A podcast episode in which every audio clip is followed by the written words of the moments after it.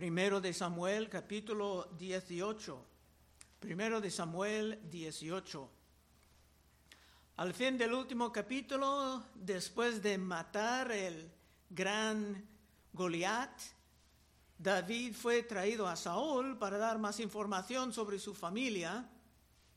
Es que Saúl hizo varias promesas tratando de motivar un campeón con valentía a confrontar el gigante y uno era la libertad de su familia de todos los impuestos y otro era la promesa de casarse con la hija del rey. Así que estas dos familias iban a estar ligadas, la familia de David, la familia de Saúl. Pero en el último capítulo no se revelaba que Jonatán, el hijo de Saúl, estaba escuchando todo esto. Versículo 1. Aconteció que cuando él hubo acabado de hablar con Saúl, el alma de Jonatán quedó ligada con la de David y lo amaba Jonatán como a sí mismo. Instantáneamente se formaba una amistad entre David y Jonatán. Y hemos visto razones por esa relación. Es que los dos vieron a los filisteos como los incircuncisos. Y en esto no estaban pensando en algo biológico o físico, sino que estaban pensando en términos del pacto. Porque desde el tiempo de Abraham la circuncisión ha sido la marca del pacto entre Dios y su pueblo. Y como Jonatán dijo en el capítulo 14, empezando en 6, dijo pues Jonatán a su paje de armas, ven, pasemos a la guarnición de estos incircuncisos Quizás haga algo Jehová por nosotros, pues no es difícil para Jehová salvar con muchos o con pocos. Jonatán estaba pensando en términos del pacto, como que el pacto que tenemos con Dios es sumamente importante. Tan poderoso era el pacto en las mentes de estos dos guerreros que se presumían que los que están en pacto con Dios deben de triunfar sobre los que no están en pacto con Dios. El mismo pasó con David en el último capítulo. Primero de Samuel 17, 26. Entonces habló David a los que estaban junto a él diciendo, ¿qué harán al hombre que venciere este filisteo? Quitare el oprobio de Israel, porque ¿quién es este filisteo incircunciso? Para que provoque a los escuadrones del Dios viviente. El filisteo incircunciso no estaba en pacto con Dios. La tierra prometida era prometida al pueblo de Dios por medio del pacto. Estos dos amigos del pacto pensaban en términos del pacto y por esto cada cual tenía un carácter ejemplar y eran capaces en Dios de conseguir grandes victorias en contra de los paganos. Versículo 2. Y Saúl le tomó aquel día, le tomó y no le dejó volver a, a la casa de su padre. Saúl sabía que David pudiera estar muy valioso para el reino, pero es posible que la inseguridad estaba empezando a crecer en el espíritu de Saúl. Tres. Hicieron pacto con Natán y David, porque él le amaba como a sí mismo. Era normal que se formasen un pacto porque estos dos héroes pensaban en términos del pacto. No tenemos muchos detalles sobre el pacto que hicieron, pero normalmente se mataban a un animal jurando que la persona que quebrantara el pacto sería también descuartizada como el animal sacrificado. Pero para Jonatán esto no era suficiente. Versículo 4. Jonatán se quitó el manto que llevaba. Era el príncipe. Se quitaba su manto y se le dio a David. Y otras ropas suyas, hasta su espada. En otro capítulo dijeron que no tenían muchas armas, su arco y su talabarte. Lo que pasaba aquí tenía que ser el Espíritu Santo de Dios. Normalmente entre los paganos, si se levantaba uno como príncipe que pudiera tomar el liderazgo sobre todo, el, el original sentía una gran amenaza. Pero no era así entre David y Jonatán, sino que eran los amigos del pacto.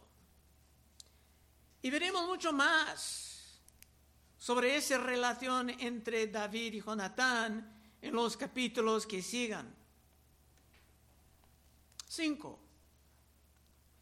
Y salía David a donde quiera que Saúl le enviaba y se portaba prudentemente. Lo puso Saúl sobre gente de guerra y era acepto a los ojos de todo el pueblo y a los ojos de los siervos de Saúl. David ya estaba ungido por Samuel como el próximo rey. Y por la providencia de Dios, David estaba en un lugar de estar cada vez más enseñado y también pulido, con muchos sufrimientos, como parte de su preparación. En un sentido también David era como un profeta, porque muchos de sus salmos eran convertidos en palabra de Dios, como el Salmo 23 o el Salmo 8, que son sumamente conocidos hasta el día de hoy.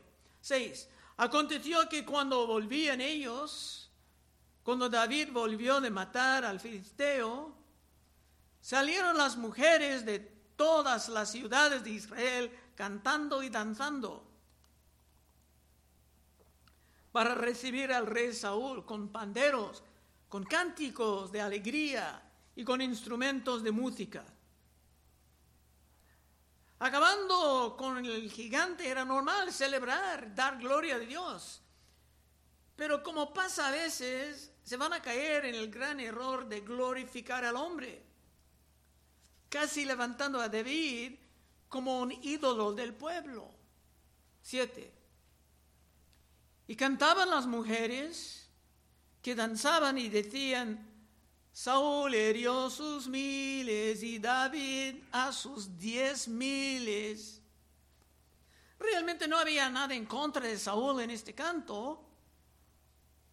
Y era la verdad de que en esa última batalla, cuando Goliat se caía, muchos filisteos estaban derrotados.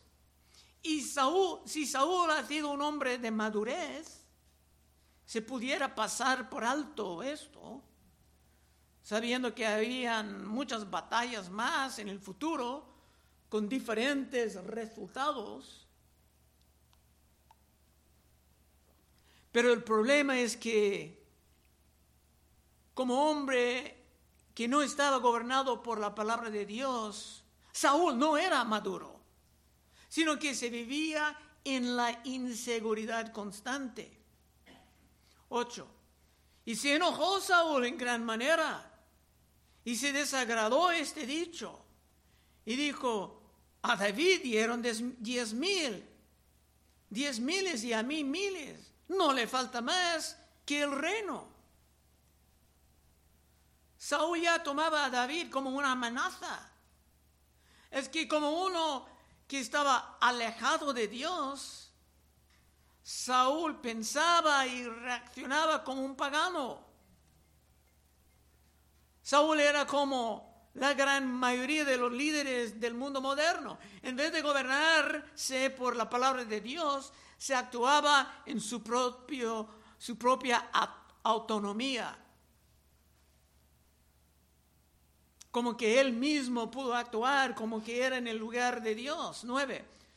Y desde aquel día Saúl no miró con buenos ojos a David. No dice si Saúl recordaba o si solamente era algo nubloso en su memoria. Pero Samuel anunció hace tiempo que Dios ya tenía otro líder, que era mejor que Saúl. Primero Samuel 15, 26. Y Samuel respondió a Saúl, no volveré contigo porque desechaste la palabra de Jehová y Jehová te ha desechado para que no seas rey sobre Israel. Y volviendo Samuel para irse, él, Saúl, se asió de la punta de su manto y éste se rascó. Entonces Samuel le dijo, como profeta, Jehová ha rascado hoy de ti el reino de Israel y lo ha dado a un prójimo tuyo mejor que tú. Antes Saúl no tenía concepto de quién ese otro pudiera ser, pero ahora se tenía sus sospechas. Cuando Samuel tenía que abandonar su lugar en el gobierno, porque antes era juez, antes de los reyes, el pueblo deseaba un rey, Jehová iba a darles el rey, pero Samuel no respondía con desánimo ni con resentimiento, sino que se ayudaba a Saúl, porque Samuel era hombre de Dios. Pero este Saúl era hombre del diablo es que Saúl actualmente tenía un espíritu malo que vino a él a cada cuando para atormentarlo. Y esto es justo que pase algo semejante a los que rechacen la autoridad de Dios. 10. Aconteció al otro día que un espíritu malo de parte de Dios tomó a Saúl y él desvariaba en medio de la casa David tocaba con su mano como los otros días y tenía Saúl la lanza en la mano. ¿Por qué tenía la lanza en su mano? Tenía inseguridad. Y David va a pasar por muchos sufrimientos. Y esto es típico, que quiere decir que en cierto sentido David será como Cristo, su Hijo. Dice en el libro de Hebreos que Cristo aprendía la obediencia por lo que sufría. Y el mismo va a pasar con David. Dice de Cristo en Hebreos 5.8, y aunque era hijo, por lo que padeció, aprendió la obediencia. Y habiendo sido perfeccionado, hablando de Cristo, vino a ser autor de eterna salvación para todos los que le obedecen. David será un gran rey, pero se va a pasar por muchos sufrimientos para estar pulido como el oro. 11. Y arrojó Saúl la lanza, diciendo, enclavaré a David a la pared. Pero David lo evadió dos veces. Mas Saúl estaba temeroso de David, por cuanto Jehová estaba con él y se había apartado de Saúl. Por lo cual Saúl lo alejó de sí y le hizo jefe de mil y salía entraba delante del pueblo. En el principio el pueblo deseaba un rey por razones militares para que se salga y entra produciendo victorias y estableciendo la seguridad y la paz. Y aunque se tenía un rey malvado, apartado de Dios, hubo ya alguien que estaba cumpliendo esa función militar. Y Saúl era cada vez más inútil viviendo en su mundo de fantasías. Pero es correcto que todo esto esté en las escrituras para enseñarnos lo que pasa con los que tienen posiciones de autoridad, pero no quieren prestar atención a la voz de Dios. Como vimos en otro salmo famoso escrito por David, Salmo 2.1. ¿Por qué se amotinan las gentes? Y los pueblos piensan cosas vanas. Se levantarán los reyes de la tierra y príncipes consultarán unidos. Hablando de magistrados. Contra Jehová y contra su ungido, diciendo, rompamos sus ligaduras y echemos de nosotros sus cuerdas. ¿Qué quiere decir? No querían los preceptos de Dios. El que mora en los cielos se reirá. El Señor se burlará de ellos. Luego hablará a ellos en su furor y los turbará con su ira. Tal vez David estaba inspirado no solamente por el Espíritu Santo, sino por la vida de Saúl para componer un salmo semejante. 14. Y David se conducía prudentemente en todos sus asuntos, y Jehová estaba con él. David jamás va a atacar a Saúl, sino que con la paciencia David iba a aprender por todo lo que tenía que sufrir. Y será muy intenso. 15. Y viendo Saúl que se portaba tan prudentemente, tenía temor de él. Mas todo Israel y Judá amaba a David, porque él salía y entraba delante de ellos. El pueblo sabía que David estaba digno de su amor, de su admiración. Solamente Saúl, con su inseguridad constante, vivía en una porquería de celos. 17. Entonces dijo Saúl a David, he aquí yo te daré Merá, mi hija mayor, por mujer, con tal que me seas hombre valiente y pelees las batallas de Jehová. Mas Saúl decía, no será mi mano contra él, sino que será contra él la mano de los filisteos. Saúl daba la impresión de que estaba recibiendo a David como parte de su familia. Pero en realidad todo era una hipocresía, buscando maneras de destruirlo, pensando como los mundanos en poder, como siempre se piensan. 18. Pero David respondió a Saúl, ¿quién soy yo?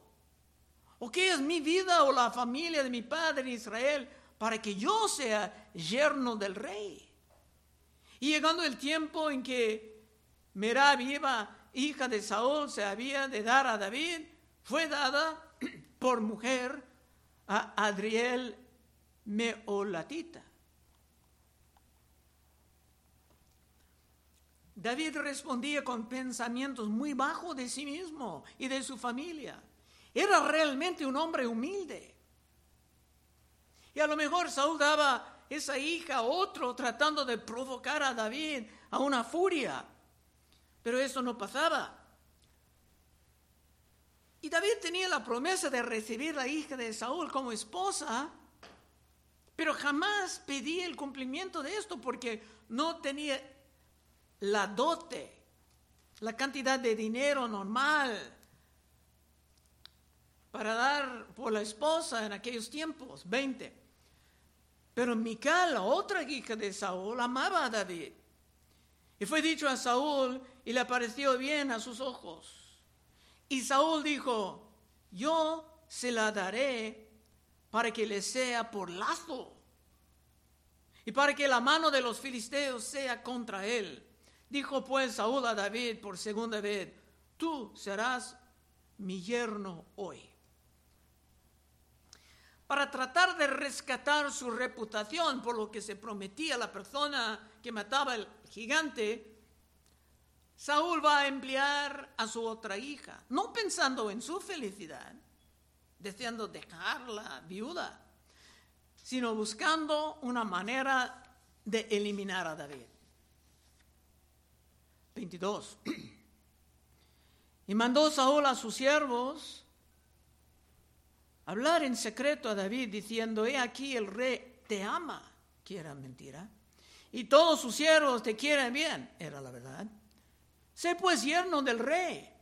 Los criados de Saúl hablaron estas palabras a los oídos de David y David dijo, ¿os parece a vosotros que es poco ser lleno del rey? siendo yo un hombre pobre y de ninguna estima.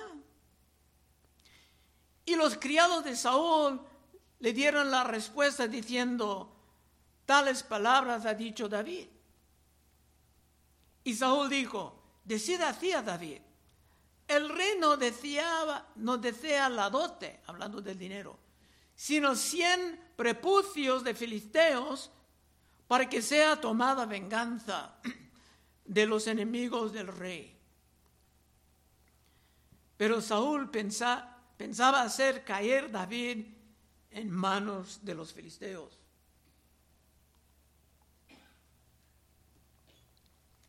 David no tenía el dinero normal para una esposa que se llamaba la dote,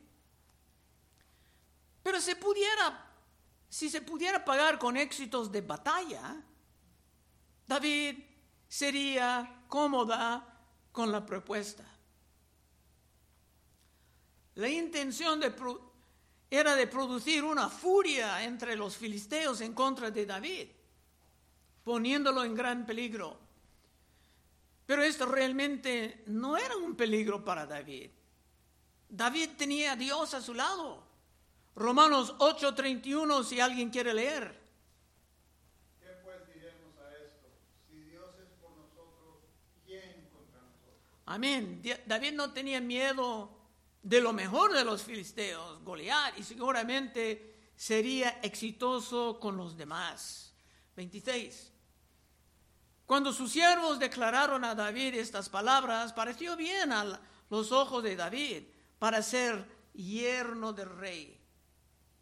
Y antes que el plazo se cumpliese, se levantó David y se fue con su gente y mató a doscientos. El requisito era cientos. Mató a doscientos hombres de los filisteos y trajo David los prepucios de ellos y los entregó todos al rey a fin de hacerse yerno del rey. Y Saúl le dio su hija Mical por mujer. Una gran ironía en todo esto es que esta historia es muy conocida por gran parte del mundo. Pero los líderes de los gobiernos modernos no han aprendido nada de esta revelación. Sino que muchos, la mayoría, gobiernan como Saúl, rechazando la palabra, el precepto de Dios, para seguir las opiniones de los hombres. Y por esto el mundo está casi en llamas. Porque los gobiernos del mundo están llenos de hombres y ahora también de mujeres que piensan como el rey Saúl. 28.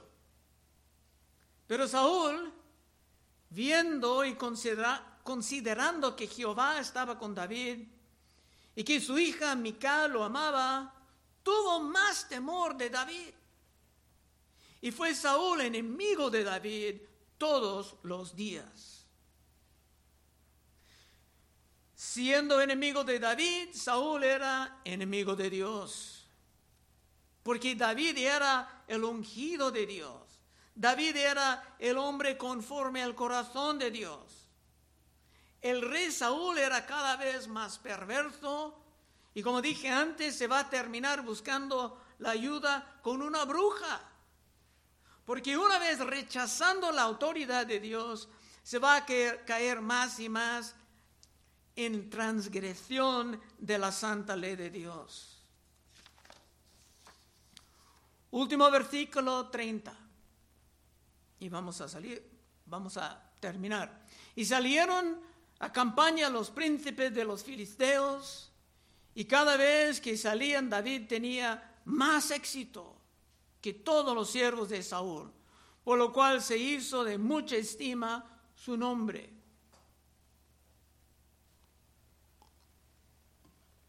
Hay algo muy, triste en todo esto para el rey Saúl pero en realidad lo buscaba. Y hay muchos dentro y fuera del reino de Dios que pasan por cosas semejantes, siendo levantados a las posiciones de autoridad, hasta como padre de familia, y después rechazando lo que Dios ha revelado. Conclusión. Cristo tenía una gran parábola que mostraba esa actitud del rey Saúl.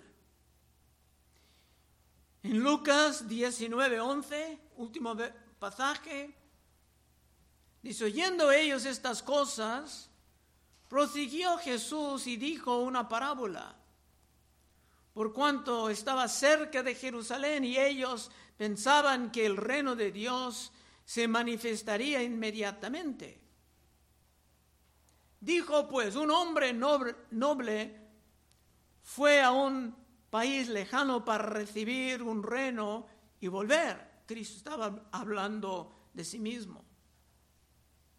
Y llamando a diez siervos suyos, le dio diez minas y le dijo negociar en tanto que vengo. Pero sus conciudadanos le aborrecían y enviaron tras él una embajada diciendo, no queremos que éste reine sobre nosotros. Esta es la manera en que muchos responden cuando escuchan, no de David, sino del Hijo de David, Cristo Jesús, que Dios ha levantado como rey ahora. Muchos cuando escuchan del Evangelio del Reino, no quieren nada que ver sino que prefieren las atracciones del mundo. En sus mentes están pensando, no queremos que éste reine sobre nosotros. En vez de ver algo bello en Cristo, como Jonatán reconocía en David, formando una amistad con pacto, se caigan más bien en las inseguridades del rey Saúl y con su gran rebelión se pueden actualmente abrir una pista, un acceso para los espíritus malignos.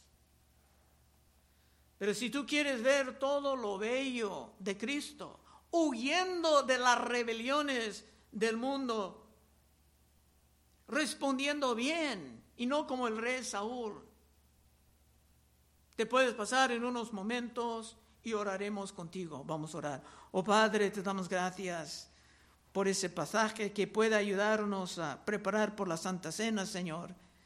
Ayúdanos a vivir no como el rey Saúl, que rechazaba tus preceptos, pero ayúdanos a responder como Jonatán, que vio todo bueno en David, todo admirable, y ayúdanos a ver esa belleza en tu Hijo Cristo Jesús. Pedimos en su nombre. Amén. Bueno, hermanos, estaremos enfrente si hay peticiones de oración.